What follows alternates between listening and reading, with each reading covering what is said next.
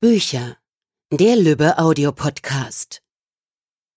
Hallo und herzlich willkommen bei einer neuen Folge vom Lübbe Audiopodcast. Ich heiße Lennart Schäfer und kümmere mich hier bei Basta Lübbe im Marketing um das Sachbuchprogramm. Und da ist Ende Februar ein neues Buch erschienen, ohne Flugzeug um die Welt, klimabewusst unterwegs und glücklich von Julia Fontana und Lorenz Kaiser. Und die beiden sitzen jetzt hier neben mir. Schön, dass ihr da seid. Hallo Lennart. Hallo. Erzählt doch mal ein bisschen was über euch und wie es zur Reise gekommen ist. Ja, ich bin die Julia und wohne in Zürich. Und Lorenz und ich studieren dort Umwelt-Naturwissenschaften und sind im letzten Jahr nach Australien aufgebrochen und das ohne Flugzeug. Ja, also ich bin der Lorenz, ich studiere auch in Zürich Umwelt-Naturwissenschaften und wir sind nach Australien gegangen, um bei der Hochzeit von Julias Freundin Rosa teilzunehmen wo Julia die Trauzeugin dafür war. Und wir haben vor vielen Jahren entschlossen, nicht mehr zu fliegen und waren dann vor der Herausforderung gestellt, sozusagen, wie kommen wir jetzt dahin oder sagen wir ab. Ähm, und daraus ist dann die Reise entstanden. Hat dann doch geklappt. Und äh, gab es während der Reise irgendwie äh, einen Moment, wo ihr eure Entscheidung bereut habt?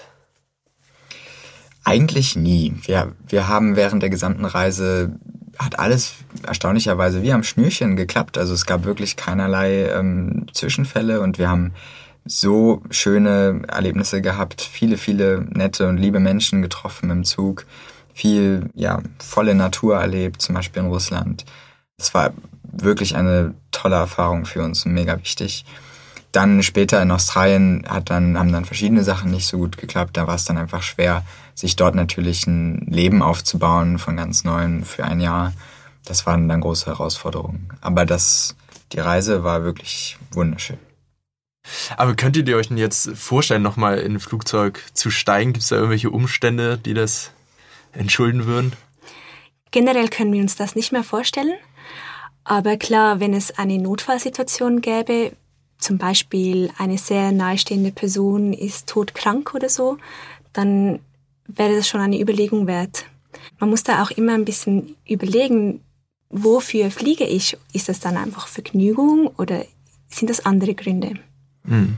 Also wenn es wirklich für uns eine, eine Notwendigkeit geben würde, eben ähm, wie eine nahestehende Person, dann würden wir wahrscheinlich schon mhm. nochmal ins Flugzeug steigen.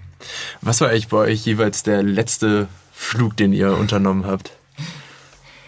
Bei mir war der letzte Flug aus meinem Freiwilligendienst in Rumänien, bin ich nach England geflogen für ein Vorstellungsgespräch an einer Universität. Aber Und hat das geklappt? Das hat nicht geklappt. hat sich noch nicht mal gelohnt. Ich bin aber sehr froh, dass es nicht geklappt hat. Okay. ja, aber das war das letzte Mal. Genau. Und ich bin ähm, nach China geflogen. Das war auch mein einziger ähm, Flug weit weg raus. Und da habe ich im Flugzeug entschieden, dass ich nie wieder fliegen möchte. Mhm. Okay. Und woher kam das oder wie, wie war der Moment? Kannst du das mal beschreiben? Ja, ich saß da im Flugzeug und habe mich einfach nicht gut gefühlt. Und ich dachte mir die ganze Zeit, was für Emissionen hier ausgestoßen werden und wie schlecht wir mit unseren Lebensgrundlagen umgehen. Und da wurde mir bewusst, dass wir hier einfach etwas dann ändern müssen und dass jeder Einzelne eigentlich anfangen sollte. Und da habe ich entschieden, ich werde nie wieder in ein Flugzeug steigen. Hm. Ihr hattet ja, ihr habt schon gesagt, jetzt anderthalb Monate für die Hin- und auch nochmal anderthalb Monate für die Rückreise Zeit. Also äh, ja, insgesamt drei Monate. Eine Reise, die sonst mit dem Flugzeug dann zwei Tage zusammengerechnet braucht. Was würdet ihr den Leuten empfehlen, die in einer ähnlichen Situation sind, auch nicht mehr fliegen möchten, aber dann eben nicht so viel Zeit haben? Ist dann der, der, der Verzicht einfach auf so etwas? Uns ist natürlich bewusst, dass äh, wir dadurch, dass wir Studierende sind, äh, einfach auch in einer sehr privilegierten Situation da waren. Und das ist uns auch klar geworden, wie viele Hürden es eigentlich gibt für, für das langsame Reisen ohne, ohne Flugzeug, auch auf längere Distanzen. Und es ist natürlich blöd, ähm, das, das jetzt so zu sagen, aber eben wenn man nicht so viel Zeit hat und das, das braucht man halt schon, wenn man so lange wegreist, dann eben würden wir wirklich empfehlen, zu, zu schauen, was es in Europa oder in der näheren Umgebung ähm, so gibt. Und ähm, zu entdecken gibt's ja da unheimlich viel. Und das ist für uns auch zum Beispiel klar, dass wir jetzt für sehr lange Zeit Europa nicht verlassen werden. Aber das, dass man eben so, so viel Zeit braucht und dass das ähm, so ein Problem ist, so ein Mangel der Zeit, das, das ließe sich ja auch ändern zum Beispiel. Also man denke da an, an ähm, Sabbaticals zum mhm. Beispiel, die einem auch in der Arbeit sowas flexibler erlauben würden oder so. Also da kann man auch sich überlegen, ähm, Mensch, warum, warum geht das eigentlich nicht und wie kann man das ändern? Ja, und dieses Reisevergnügen muss ja nicht unbedingt dann auf einem anderen Kontinent stattfinden, sondern eben auch ja, einfach ein paar hundert Kilometer entfernt. Irgendwie, glaube ich, haben wir mit Europa wahrscheinlich auch genug zu tun als, als Reiseort. Na, die, die Probleme jetzt des Klimawandels oder, oder das, was euch auch zu dieser Entscheidung geführt habt, ähm, das ist ja ein Thema, was jetzt gerade erst in letzter Zeit so groß aufkam, wirklich bei in der Breite der Bevölkerung. Und ähm, auch die Fridays for Future Bewegung ist ja noch recht neu. Was hat das bei euch so ausgelöst? Also was war ähm, der Moment, wo ihr darauf aufmerksam geworden seid? Bei mir war das eigentlich ein Prozess. Und es waren ganz viele kleine Dinge, die dann zusammengekommen sind. Und klar mit meinem Studium auch habe ich sehr viele Sachen oder hatte ich sehr viel Zeit auch nachzudenken und ähm, viel auch Wissen ähm, aufzusaugen. Und irgendwann hat für mich das alles nicht mehr Sinn gemacht und ich wollte nur noch meine Energien in eine Transformation und eine Veränderung der momentanen Zustände ähm, setzen. Aber was jetzt genau, ob es jetzt ein genauer Schlüsselmoment gab, das kann ich jetzt so nicht ähm, hm. mehr sagen.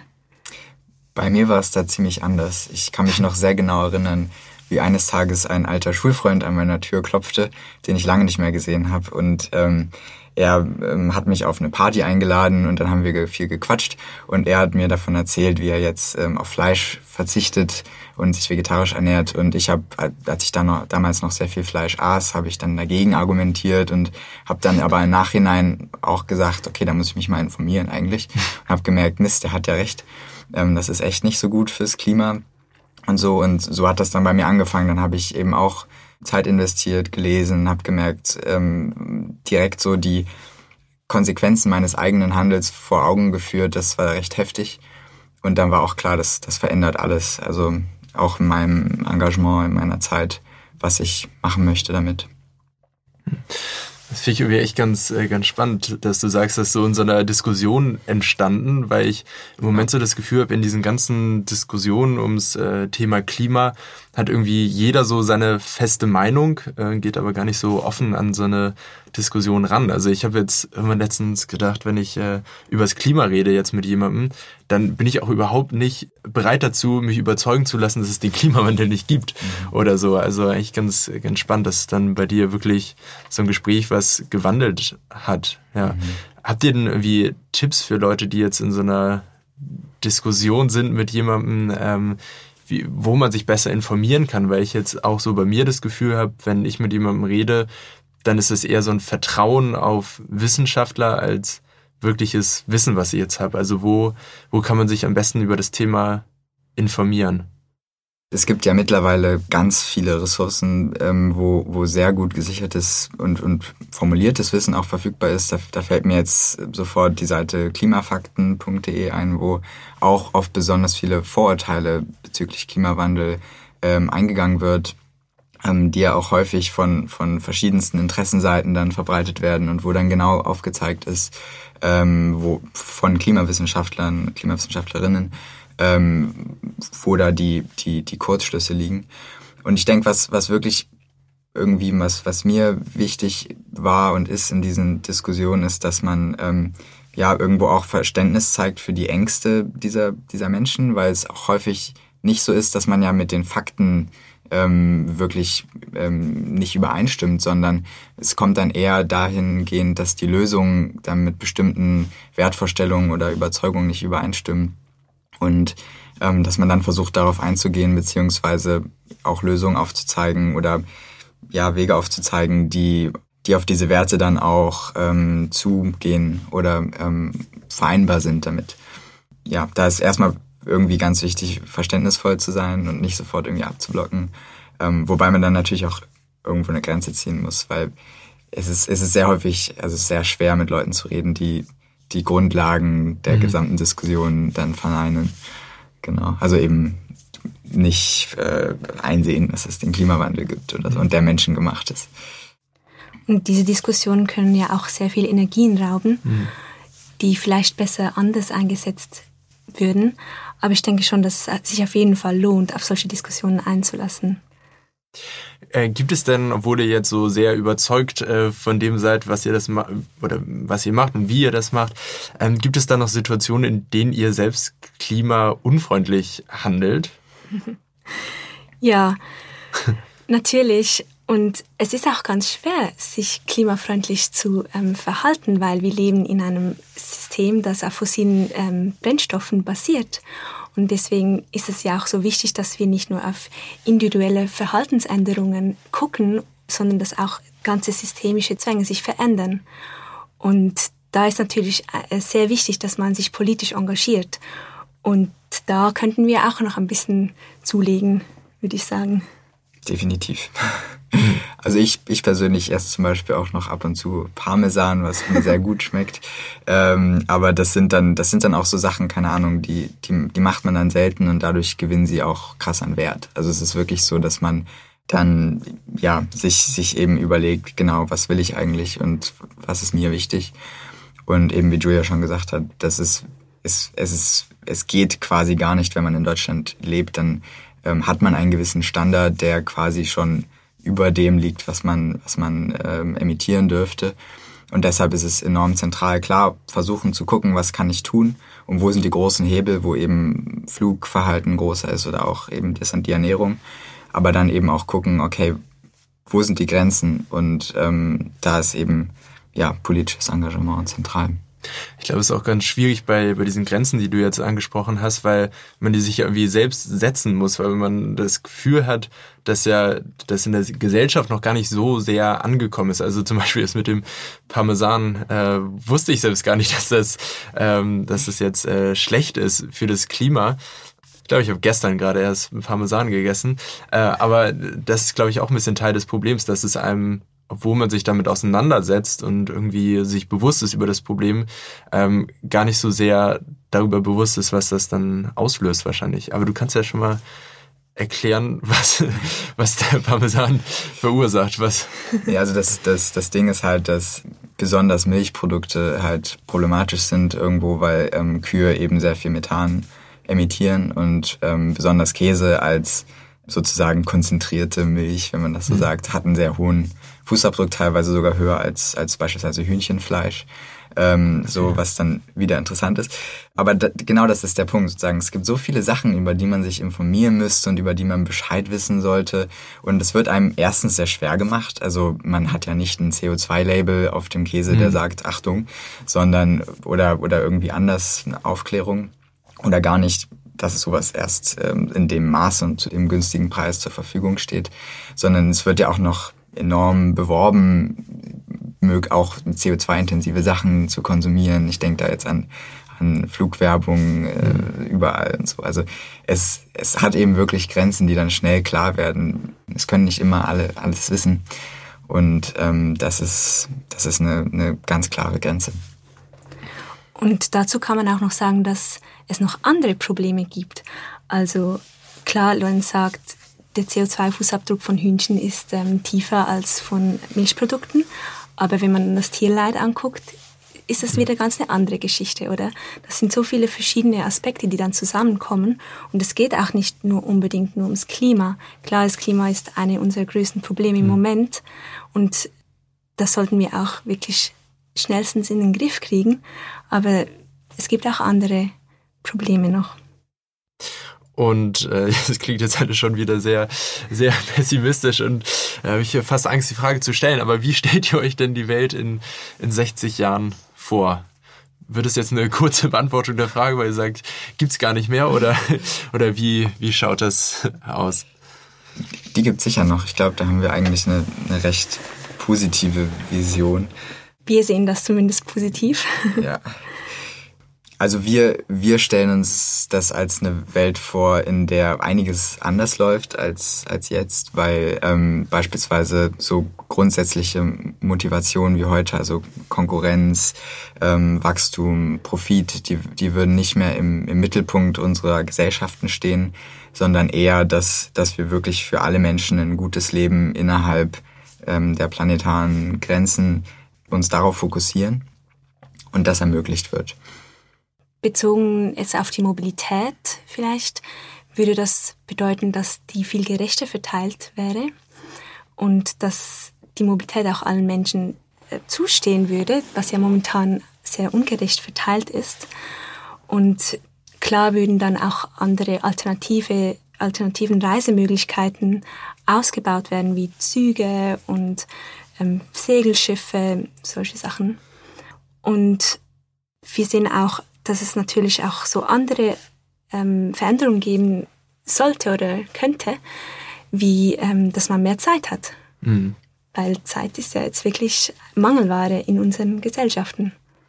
Genau, dass das Lebenstempo einfach ein anderes ist. Zum Beispiel eine 20-Stunden-Woche, man hat, man äh, Sabbaticals sich nehmen könnte zum langsamen Reisen.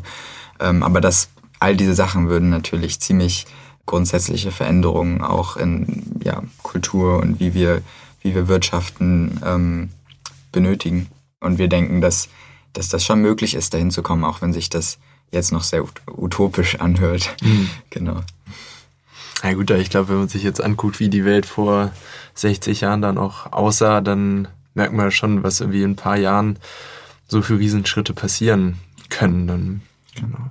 Kommen wir jetzt nochmal von, von diesem ganzen Klimawandel-Thema zurück auf eure Reise wirklich. Ähm, und da würde mich interessieren, jetzt beim Schreiben des Buches, hat sich da so eure Sicht auf die Reise oder das Erlebte auch nochmal so ein bisschen verändert? Kamen da nochmal bestimmte andere Gedanken hoch? Ja, auf jeden Fall. Wir haben natürlich sehr viel auch reflektiert und uns wurde auch wieder bewusst, wie viel Glück wir eigentlich hatten, hm. dass auch alles so gut geklappt hat mit den ganzen Visas, mit den Schiffverbindungen und den Zügen. Und es gibt so viele Dinge, woran unsere Reise hätte scheitern können. Da, das wurde uns dann erst so richtig bewusst beim Schreiben. Ja, also auch wirklich, dass, dass es eben viele Barrieren gibt, die einem da in den Weg gestellt werden, so eine Reise zu machen, einfach ähm, die ganzen verschiedenen ähm, Zugtickets zum Beispiel zu buchen oder so. Das war alles andere als, als leicht. Und darüber haben wir wirklich nochmal intensiv nachgedacht und dann auch überlegt, okay, was müsste sich eigentlich ändern, ähm, damit das ähm, für alle Menschen leichter würde. Genau, das war ein wichtige, wichtiger Prozess für uns. Mhm. Und habt ihr da schon so konkrete Ideen, wie man das einfacher machen könnte? Also ich glaube, da gibt's da gibt's ja viele gute Ideen. Also einerseits wieder weit verbreitete Nachtzüge zum Beispiel mhm. zurückzubringen, die jetzt von der Deutschen Bahn zum Beispiel abgegeben worden sind. Ähm, und auch das für alle ähm, preislich möglich zu machen, dass die Preise zum Beispiel sinken. Ähm, aber auch, dass, dass zum Beispiel das Vielfliegen unattraktiver wird. Also und, und das auch in einer sozial gerechten Art und Weise, zum Beispiel durch eine Vielfliegersteuer, die dann ansteigt, je mehr Flüge man im Jahr macht. Zum Beispiel, dass Menschen, die ihre Familie im Ausland besuchen, das tun können, weil es eine, eine notwendige Sache ist. Aber dass dann, wenn man das sechste Mal fliegt, dass es das, das dann halt sehr, sehr teuer wird und damit quasi die Bonusmeilenprogramme auf den Kopf stellt. Oder vom Kopf ja. auf die Füße, besser gesagt. Ja. Aber findet ihr denn jetzt so die, ähm, ja, die ersten Dinge, die jetzt da passieren mit der, äh, mit der niedrigeren Steuer für Züge und der leicht höheren Flugsteuer, findet ihr schon mal, äh, ja, schon mal ein gutes Zeichen oder glaubt ihr, es bringt schon mal was, dass es einen Effekt hat jetzt? Das ist sicher ein guter Anfang, ja. Ich, ich denke auch, dass es ein guter Schritt ist. Ich, ich glaube, man muss einfach gucken, was ist das, was nötig wäre, um beispielsweise das 1,5 Grad Ziel noch zu erreichen oder auch das 2 Grad Ziel. Und ähm, da ist dann natürlich klar, dass, dass sowas zwar positive Entwicklungen sind, aber wir wirklich einen Kurswechsel brauchen, einen grundsätzlichen Kurswechsel. Und da muss man dann auch quasi aufpassen, dass man sich da, also dass man davon sich dann nicht äh, in die Ecke setzt und denkt, jetzt ist alles gut. Ähm, mhm. So, aber es sind auf jeden Fall ist die auf jeden Fall die richtige Richtung, ähm, die äh, Mehrwertsteuer zu senken, zum Beispiel für die Bahn. Hm. In den drei Monaten Reise sind bestimmt ganz viele spannende Sachen passiert. Und äh, die kann man alle nachlesen in dem Buch. Aber erzählt mal, gab es so ein, ein skurriles Erlebnis äh, der Reise, was euch in Erinnerung geblieben ist, ganz besonders?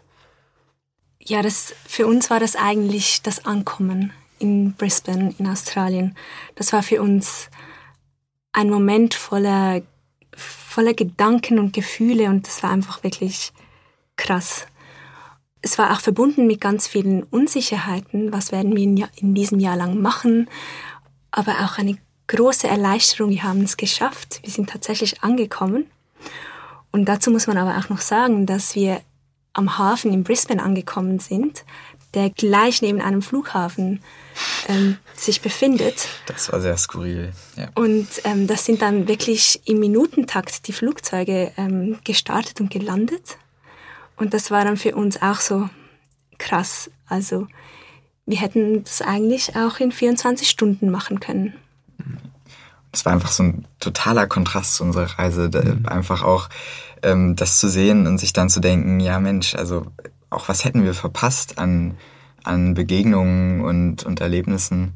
Und das war einerseits total skurril und merkwürdig, weil, weil wir uns gedacht haben, Mensch, heftig das in 24 Stunden zu machen. Auf der anderen Seite hat es uns aber auch gezeigt, hey, wie viel, wie viel reicher sind wir auch geworden durch diese Zeit und, und das war total wichtig für uns.